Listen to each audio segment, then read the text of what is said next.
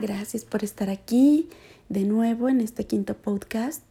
Eh, pues, ah, de verdad, gracias, gracias, gracias por escucharme, por estos, estos momentos que estoy, que permiten este análisis o estos comentarios o estas opiniones de, sobre algunas historias. Y pues me encanta saber que ya me escuchan en Alemania, en Canadá, en Estados Unidos, en Chile y desde luego en México, lindo y querido. Todos los lugares, todas las personas que, que me regalan un tiempo de ellas para escucharme, mil gracias. Y bueno, en esta ocasión, lo prometido es deuda y voy a hablar sobre la segunda temporada. Bueno, en realidad no la segunda temporada nada más, sobre la serie de Luis Miguel. Primera y segunda temporadas. Y pues me gustaría ser lo más objetiva posible. ¿Por qué? Porque yo había ofrecido eh, el poder combinar estos comentarios con otra persona que es Gerardo Cadena. Sin embargo, él ahorita está en un proyecto muy importante eh, que viene y pues está bastante ocupado. La televisión es súper sacrificada, se los puedo decir, y más un escritor. Entonces, pues en estos momentos Gerardo no nos va a poder acompañar. No quiero que termine la segunda temporada sin lanzar este podcast. Entonces, pues tengo que ser todavía más objetiva. Y vámonos a, a la parte de, del guion, desde luego. Eh, en la primera temporada voy a reconocer que solo aguanté hasta el tercer capítulo, no aguanté más. Iba viendo, eh, capítulo 1 lo escribieron X, Y, Z persona, capítulo 2, eh, ABC, diferentes personas. No voy a dar los nombres porque mi objetivo tampoco es ofenderlos. Cada escritor merece un respeto y cada uno tiene un sello. Entonces, para plasmar la vida de Luis Miguel en un libreto, se tendría que haber investigado. Mm, muchos de los unitarios que, teníamos en, en Azteca, de lo que llamamos las mujeres, por ejemplo, de a cada quien su santo también. Supongo que también de la vida es una canción. Y este unitario va a estar presente en, todas estas historias o esta historia, porque cada uno de los escritores, y sobre todo los que más eh, enganche, los capítulos que más enganche lograban con la audiencia, eran los que más habían investigado, que partían de una situación real, que desde luego se vuelve ficción, porque a veces pues la gente no quiere dar el permiso o lo dan pero no quieren dar el nombre. Y se van cambiando eh, los nombres reales, quizás se van agregando algunos otros personajes, pero la, esencia de la historia queda. Y eh, siempre investigaban, se documentaban también sobre la temática que iban a abordar en lo que callamos, eh, por ejemplo, si era de mujeres que no podían tener hijos. Bueno, toda esta investigación y documentación iba de la mano del guion. Y eso es, muy bueno porque eso te vuelve creíble. Ajá. Como bien dicen, a veces una biografía o una docuserie, no, docuserie no, perdón, bioserie, no tiene que ser un documental como tal. Se entiende, hay muchos grados de ficción, que tienes que desarrollar algunos otros personajes, poner puntos climáticos, llegar a un cierre de capítulo, este, lograr ciertos elementos, eh, ciertos secretos, llevar pues varios elementos que lleva un guion. Pero tienes que partir siempre del personaje principal. En este caso es Luis Miguel. En la promoción pues hubo un entusiasmo porque él dijo, pues esta es mi verdad y una supone, ah, pues leyó por lo menos los libretos. Leer un libreto no es tan sencillo. Digo, todos hemos leído libros, hemos leído novelas en algunas ocasiones, pero un libreto en sí, pues si está bien escrito, va a venir eh, todas las eh, tareas escénicas que puede tener el personaje, va a venir parte de sus pensamientos. Previo al libreto viene un perfil de personajes que nos dice todas las características, edades, conflicto interno. Este conflicto interno nos va a llevar a que a algún arquetipo necesariamente. Ya lo mencioné previamente, todos los seres humanos tenemos un lado luminoso y un lado oscuro. Ese lado oscuro es nuestra personalidad, el carácter que mostramos.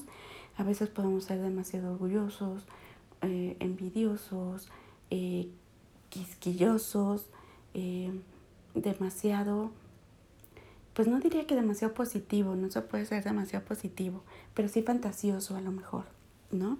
Podemos llegar a algo así, sin que esto represente una amenaza para la gente que está a nuestro alrededor. Eh, esa personalidad, todos nos vamos a identificar con algunos de estos rasgos. De ahí que las historias van a tener un enganche y una conexión emotiva con la audiencia, justamente a partir de este conflicto interno que puede tener este personaje, su lucha entre el bien y el mal. Y desde luego Luis Miguel, pues toda su vida juvenil o de niñez, empezando de niño, alrededor de él había mucho mal. Y hablemos de su padre. Eh, un hombre con una serie de... Es que él sí era un villano natural. Él sí tenía una oscuridad muy grande. Y mucho de lo que dicen, por ejemplo, alguien muy cercano en esa época a Luis Rey, el padre de Luis Miguel, es que era muy cautivador, más cautivador de lo que vimos en la serie y más villano.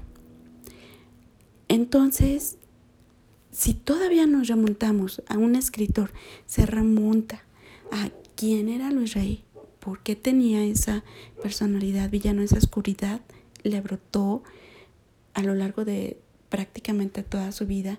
Quizá la envidia por, por no conseguir lo que otros artistas conseguían teniendo él una buena voz. Quizá eh, el que era aparentemente un hombre que, que cometía fraudes constantemente. Eh, y la mamá de Luis Miguel, ¿quién era ella también? de dónde viene, de acuerdo con algunas investigaciones, investigaciones que hay en internet eh, que entrevistan a Laura Suárez, una reportera, periodista, valiosísima de espectáculos, investigadora férrea, investigadora real, pues ella investigó, investigó y se documentó y se documentó y llegó a desde pues Marcela, porque salió de Italia, porque se separaron sus papás. Cuando eh, llega a Argentina, ahí conoce a Luis Rey muy chiquita.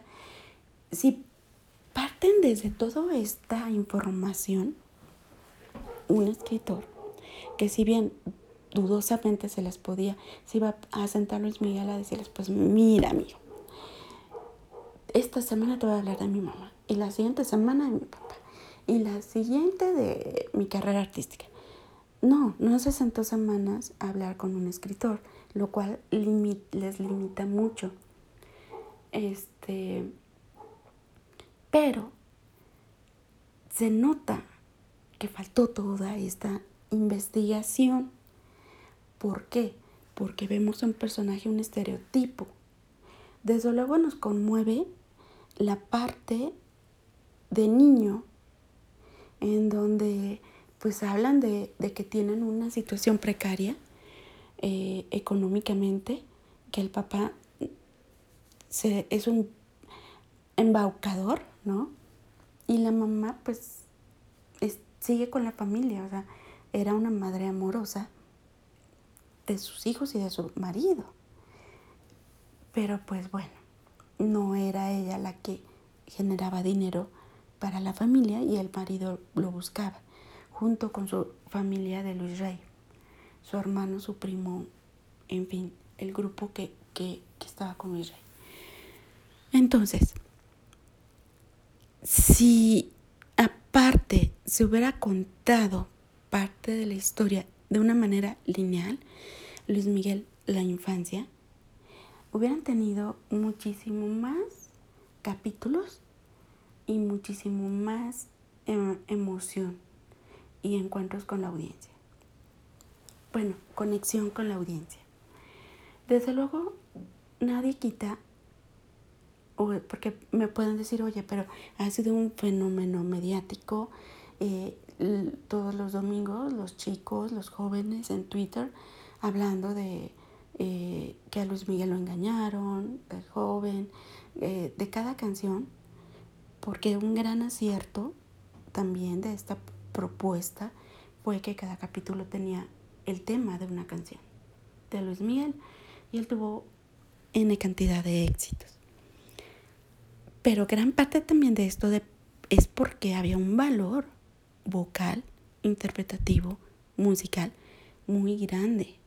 Y si hoy por hoy la gente se va a investigar sobre su vida, se va y baja canciones de Spotify o las escucha y se ha convertido también en un fenómeno en Spotify, es Luis Miguel. No es Diego Boneta cantando a Luis Miguel. Por eso es que Diego no logra, no digo que imitarlo, pero sí mimetizarse un poquito más con la parte emocional de Luis Miguel. No es culpa de Diego. Podemos decirlo también, Diego, neta, no es un gran actor, no lo es. Sin embargo, es un, un, hombre perseverante y que él sí buscó, buscó a Luis Miguel, platicó con él, este, no sé, se esforzó muchísimo para, para interpretarlo. Pero Diego Boneta no es el productor, Diego Boneta no es el director de escena tampoco. Entonces, su cabello, su tinte de cabello, sus posturas, su forma de cantar. Y esto hablamos de, por Dios santo, hay N mil videos de Luis Miguel cantando e interpretando sus canciones. Ahora, Luis Miguel, persona, ser humano mortal, fuera del divo de la música, eh, pues es, es difícil porque hay muchas voces alrededor. Hay quien dice que era muy, muy mala onda, por no, no me gusta decir malas palabras, me gusta que, la gente pueda y tenga la confianza de escuchar esta, estos podcasts con su familia. Entonces, no, no voy a decir la palabra, aunque a veces Dios quiera, por favor, no se me salga algo fuerte, eh, porque luego sí me enojo. me emociono, me apasiono y me enojo. Pero bueno, esperemos que no. Entonces, sigamos con la parte del estereotipo como persona humana Luis Miguel. Si no viene en un libreto, pues no se lo pueden inventar. Y si tampoco tienen un buen director de escena, pues no se lo pueden inventar. O sea, el actor. Y si no tienen una producción que entienda a Luis Miguel, o sea, que no se haya visto como que, ay, vamos a sacarlo, al fin que es Luis Miguel. No, no, no. O sea, Luis Miguel es un hombre que tú lo ves en un escenario, es un hombre pulcro a morir. Bueno, por lo menos en la primera temporada y en, la, su etapa ya de 14, 15 años hasta los 18, 19 me parece que, que lo presentan con Diego Boneta. Luis Miguel era, bueno, o sea, tú lo veías, bueno, yo lo vi a los veintitantos, ¿verdad? De, a los veintitantos de él. O sea, yo estaba en el Auditorio Nacional y desde un palco, bueno, desde un asiento nada cercano, la, o sea, para mí era así como un sueño, voy a ir a verlo, voy a ir a verlo al Auditorio Nacional. Lo veo y desde mi asiento Les prometo que se le veían los dientes blanquísimos, su camisa impecablemente blanca, deslumbrantemente blanca, y desde luego su canto fue no bueno. O sea, yo me sentí en las nubes cuando lo, lo fui a ver cantar y escuchar cantar y a ver en sus conciertos. Bueno, de hecho estamos hablando por ahí del 94, 95 con el famoso medley que sacaron su video en donde interpreta varias canciones. No, bueno, eso fue brillante y fue brillante escucharlo en vivo. Bueno, entonces, eh, si van a presentar su niñez, yo creo que le respetaron bastante, respetaron muchas cosas sobre su mamá, eh, tratando de plantear también ciertos eventos importantes en la vida de Luis Miguel, como fue la presencia de el negro Durazo en su familia, en su carrera artística, pero les faltó muchísimo más en cuanto a la dureza de su papá. Su papá, desde luego, lo explotaba con, eh, y se rumorea, era un rumor, y, pero siempre decían, es que ella hizo tantos conciertos, y ya hizo tantos conciertos, y ya hizo tantos conciertos Luis Miguel. Y esos conciertos, eh, pues eran, en esa época era muy difícil que un artista tuviera tantos conciertos en vivo. Muchas veces lo, en los programas de televisión, pues era este playback, pero ya en vivo, tantos conciertos, o sea, era mortal. ¿Cómo iba a aguantar un ser humano normal, común y corriente, tantos conciertos y más un niño? Pues claro que lo drogaba, o sea, el propio padre le hizo eso. Claro que lo metió con mujeres y mujeres y mujeres. O sea, desde ahí ya dices, no, por Dios, o sea, es el impacto que tu papá lo haga. El impacto de el choque entre tener la responsabilidad de dar un concierto, un concierto impecable desde el punto de vista del papá musicalmente, y un concierto a morir, ¿no? Entonces, eh, y donde el padre lo ponía hasta de traje, lo cual fue bueno, se veía muy bien. Era también muy inusual que en esa época un joven de su edad, de 14, 15 años, pues se presentara en traje. Recuerdo yo también que por ahí de 1983, cuando estuvo en el Festival de San Remo, eh, u 84, ah, no recuerdo bien el año. Eh, comentaban, no, es que estuvo Luis Miguel. Y dije, ay, no, por favor, que no haya ido disfrazado, como aquí se disfrazaba, ¿no? Y que lo voy viendo en la televisión y de traje. Ahí me cautivo Ay, y aparte, la interpretación que yo vi en televisión, al parecer fue en vivo, ¿no? No he encontrado ese video en internet, pero lo, él, él cantó, él interpretó su tema en, en el Festival de San Remo eh, en vivo o lo más parecido a un en vivo, ¿no?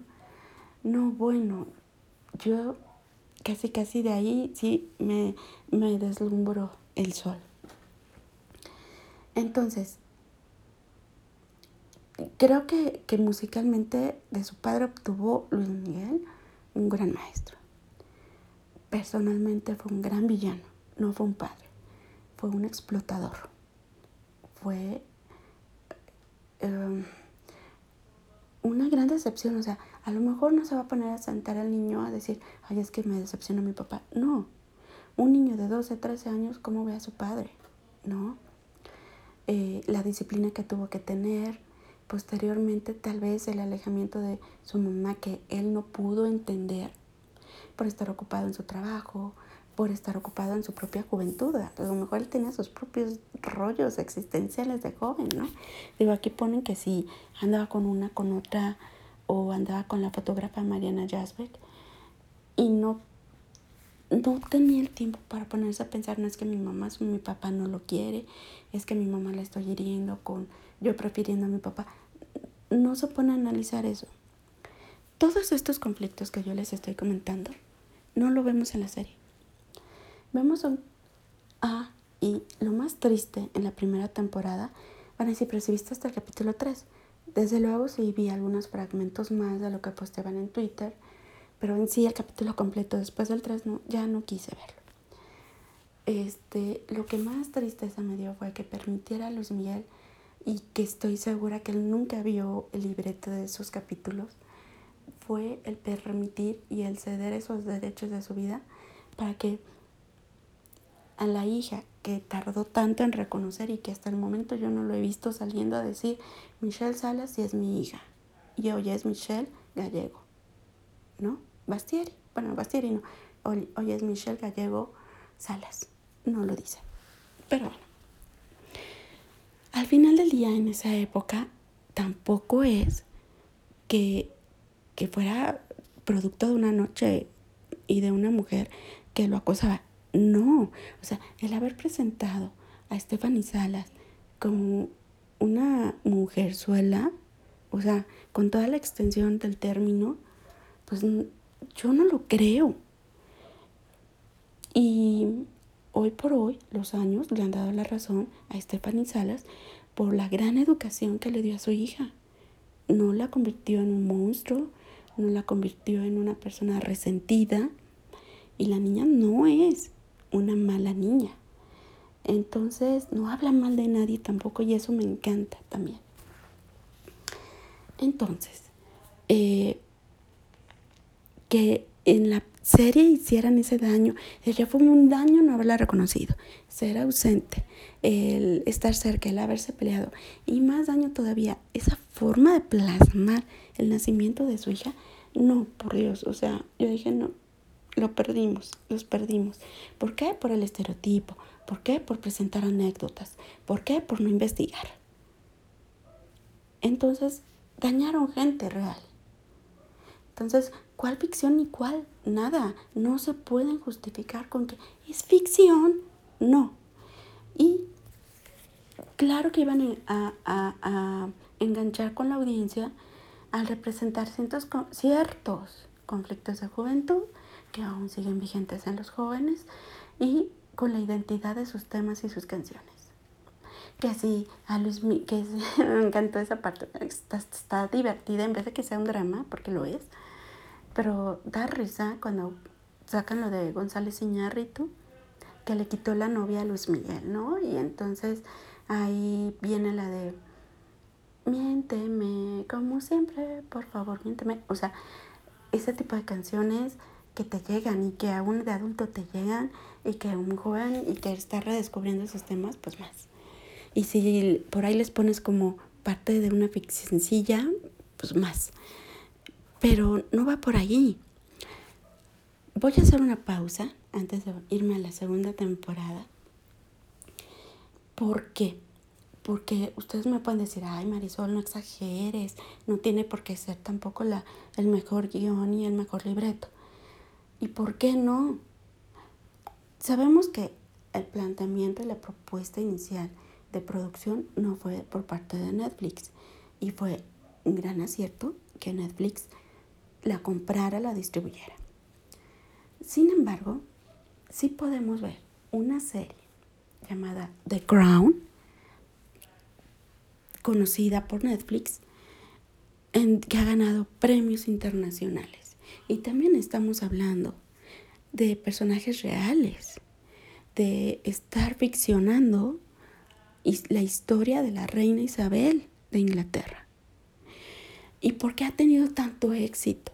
Porque si bien el hilo conductor, el o la protagonista de esta serie es la reina Isabel, supieron entramar a los personajes, su hermana, su marido, eh, sus hijos posteriormente y desde luego los personajes que ella fue conociendo en cada capítulo, ¿no? los primeros ministros, eh, personalidades como Jackie Onassis, eh, los problemas que hubo con su tío de la reina Isabel, quien abdicó en favor de, del amor que él sintió por una mujer, en fin. Todo eso lo vas conociendo con una producción impecable, con un vestuario impecable, con una dirección escénica maravillosa, con actrices y actores hasta cierto punto no tan conocidos en las primeras temporadas o en la época de juventud de la reina Isabel, ya más madura, una gran actriz ya premiada por, eh, los, en Estados Unidos con un premio Oscar y seguramente tuvo más premios ese año, tampoco es que dominó los premios de la actriz ya en su época madura de la reina Isabel. Sin embargo, las actuaciones son impecables, el del marido, etc. Pero sí vemos que hay una investigación exhaustiva. Y a partir de toda esa realidad van ficcionando, porque obviamente tampoco tienen la verdad absoluta sobre eh, diálogos, sobre situaciones, sobre interacciones entre los personajes. Pero hay una investigación y se nota.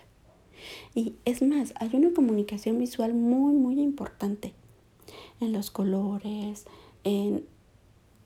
Oh, no, bueno, es hablar de The Crown, es hablar de, de un 10 excelente condecorado y hablar de la serie de Luis Miguel, híjole, es hablar de un 4, ¿no?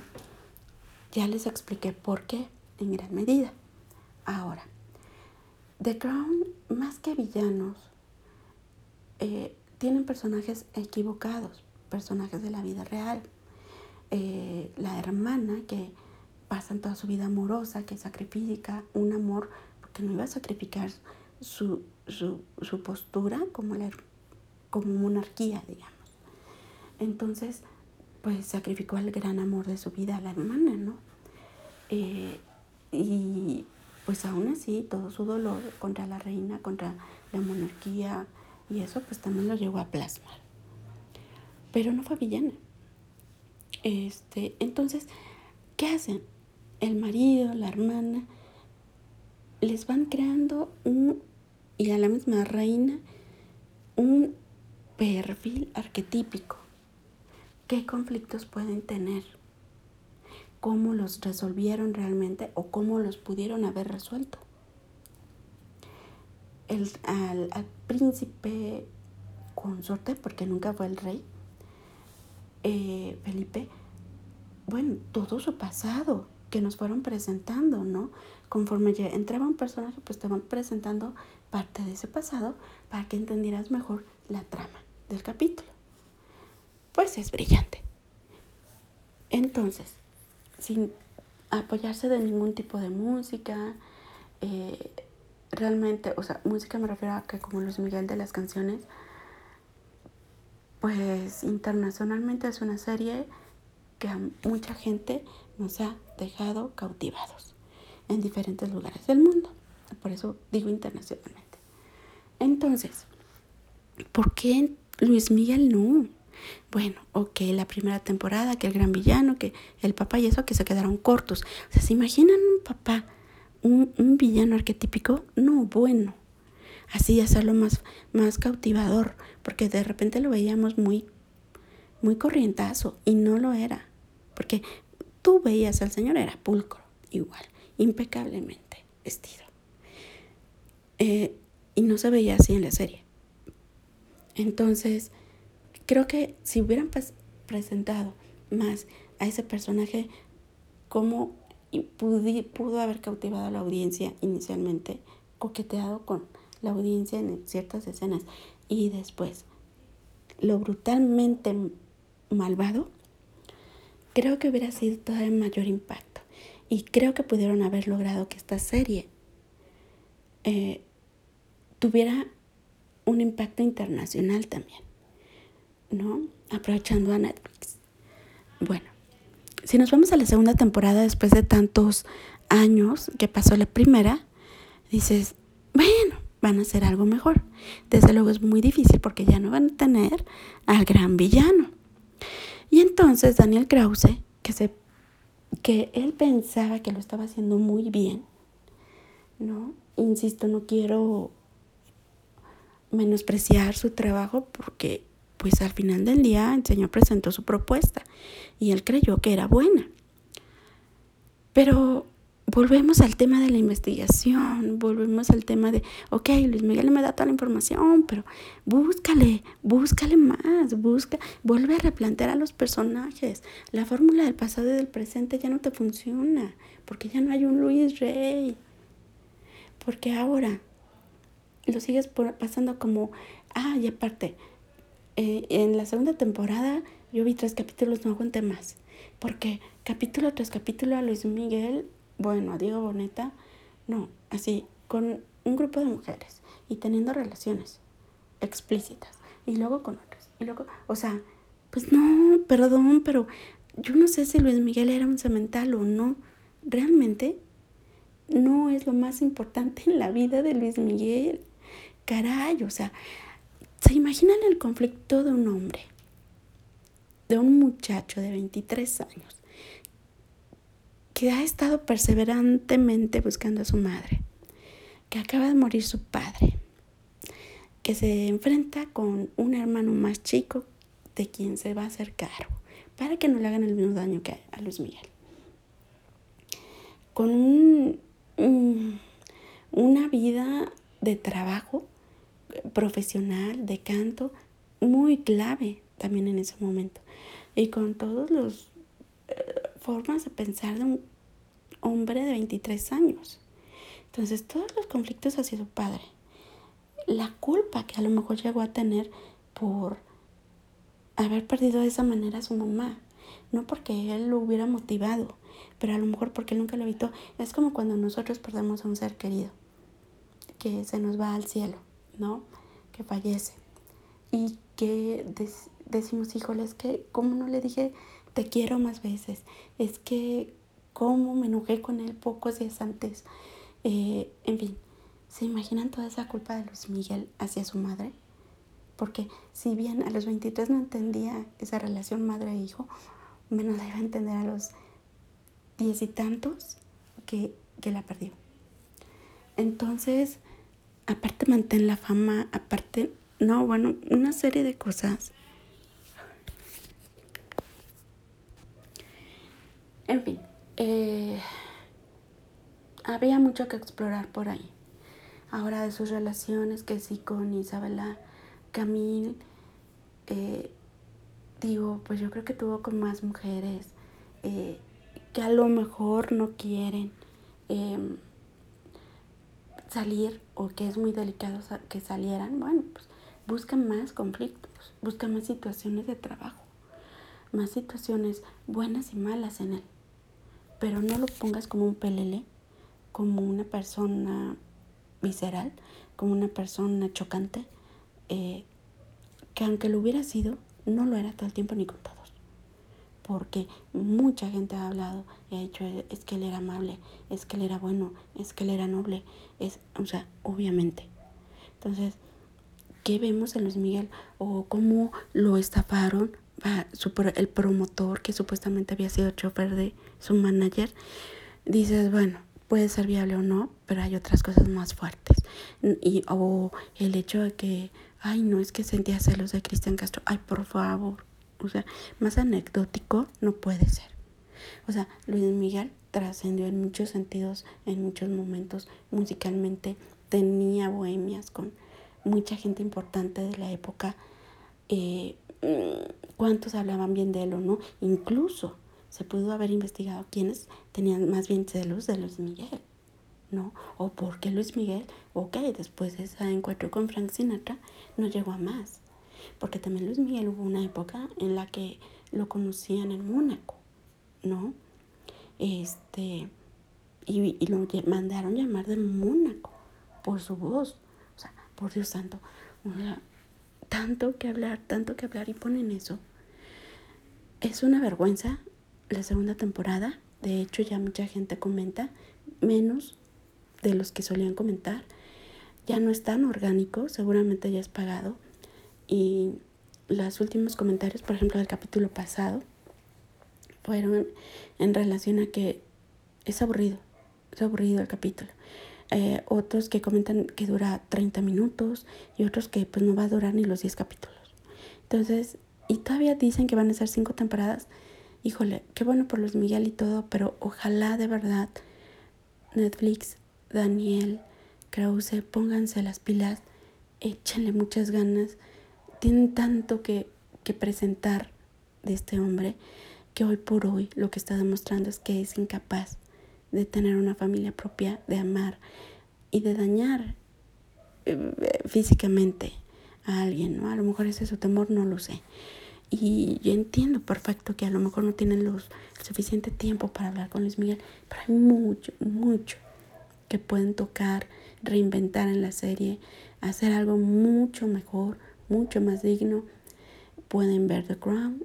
Eh, y yo hablaba de La vida es una canción porque también era una, es una serie, un unitario, perdón, que, que tenemos en, en, en Azteca y cuando yo estuve como gerente de programación en Azteca, pues ya era el mínimo el quinto pase de varios de los capítulos.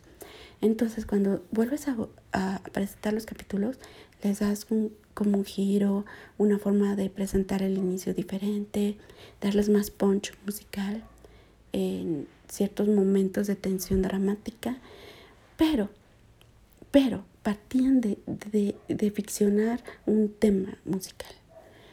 Lo mismo está pasando aquí, pero la diferencia con La vida es una canción es que volvió a tener su boom después de un tiempo. Eh, tuvimos la productora de, esto, de esta eh, repetición, eh, tuvo el acierto, Maylin Ley, tuvo el acierto de, de crear el Facebook de, este unitario y más de un millón y medio, se los aseguro, de personas, de seguidores, no haters. Y de una manera orgánica se lograron en ese Facebook. Lo que se logró con la isla, con algo pagado, ¿no? Con una, una campañas pagadas, no orgánicas, se logró también un millón y medio de seguidores. Y hablamos de dos públicos juveniles hablamos de dos programas diferentes, pero hablamos de seguidores. Entonces, cuando se logra algo así, tan orgánicamente, es porque estás enganchando y empatizando con la audiencia. Y cuando una, un, este, una historia logra eso es porque el escritor trascendió. Ya no hablo más de la producción, bueno, sí hablo de la producción para cerrarlo, porque no, no, no. Eso sí, perdónenme, producción, Netflix, producción, eh, Gato Grande, producción, whatever. De verdad, es patético cómo recrean en esta segunda temporada las, los conciertos de Luis Miguel. No canta así, no interpreta así, no tiene cachetes de Kiko en ningún momento y nos saca la, eh, la quijada cuando canta. Ese no es Luis Miguel. Diego Boneta le echa hasta muchas ganas, pero a lo mejor es echarle menos ganas y más corazón. O sea, más con lo que ves, el, todo lo que él representa y vive en sus, en sus conciertos. O sea, hay gente que ha visto los conciertos de Luis Miguel, por ejemplo, de cuando interpreta La Viquina, ese famoso concierto cuando él está vestido de negro, ese famoso video. Y yo he visto mucha gente de diferentes países, de habla hispana, de habla inglesa, de habla china, de habla rusa, gente que los ve y se emocionan y los cautiva y los llena, aunque no entiendan bien el español, e incluso he escuchado gente que dice, tiene muy, una muy buena dicción cuando canta. Porque yo le entiendo muy bien sus palabras de lo poco español que sé. Entonces, por Dios santo, nada que ver. Nada que ver. Ni el look, el cabello. Dios santo, por lo menos háganselo mucho más bonito. Digo bonita, que se le vea precioso el cabello como lo tenía Luis Miguel. Eh, investiguen más el 10 para Netflix, para todo el equipo de trabajo, actores, que se ve que, son muy unidos, que se diviertan haciendo lo que hacen, que presentan algo digno eh, desde su trinchera, desde, la, desde su actuar. Este, la, la promoción de Netflix es brillante, brillante. De verdad, felicidades a Netflix. Pero nada más. el escritor hay mucho trabajo que hacer si es que quieren llegar a las cinco temporadas y si es que no van a llegar a la tercera siendo un total fracaso. Aprovechen el éxito, aprovechen que la gente se sigue medio enganchando. Y yo, mi sugerencia es háganlo lineal. Háganlo lineal. Porque Diego Boneta no les da ese rango de actuación, el, el libreto no les da para que Diego lo actúe, ni el director de escena lo haga. Háganlo lineal. Va a ser muy padre porque toda esa juventud de Luis Miguel de 20 a 33 es muy interesante. Vivió cosas muy padres, o bueno, muy emocionantes y muy duras. Siguió viviendo a nivel personal. Pues gracias por escucharme. Ay, me volvió a pasar un poquito de tiempo y yo quiero ver a Luis Miguel real, no perfecto, no víctima, no... no, o sea, como dicen, pues es que es un mi rey. No, para ser un mi rey trabajó mucho para ser un mi rey. Entonces, eso es un eso es un prejuicio. Y la verdad es que no se trata de encasillar a nadie en ningún tipo de eh, esquema, ¿no? O sea, al final del día, mm, eso es lo que no me gusta ver en él. un personaje como tal vacío tal vez como persona es vacío y aún así tiene cosas dentro que, que mostrar y que dar y que presentar. Ni era tan malo ni era tan bueno como ya lo hemos hablado. Su padre sí era un hombre malo, pero él no. No al 100%, no de esa magnitud.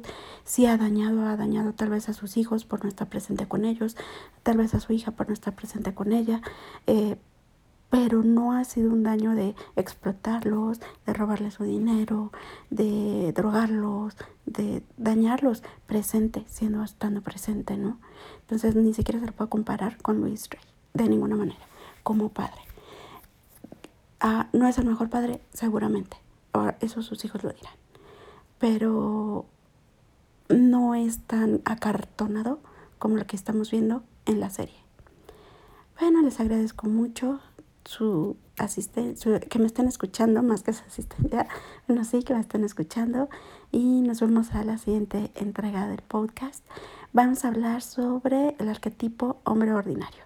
Vamos a ver qué historias vamos a encontrar que, de las que podamos platicar para ir ilustrando eh, este hombre ordinario. Muchas gracias. Hasta luego. Bye.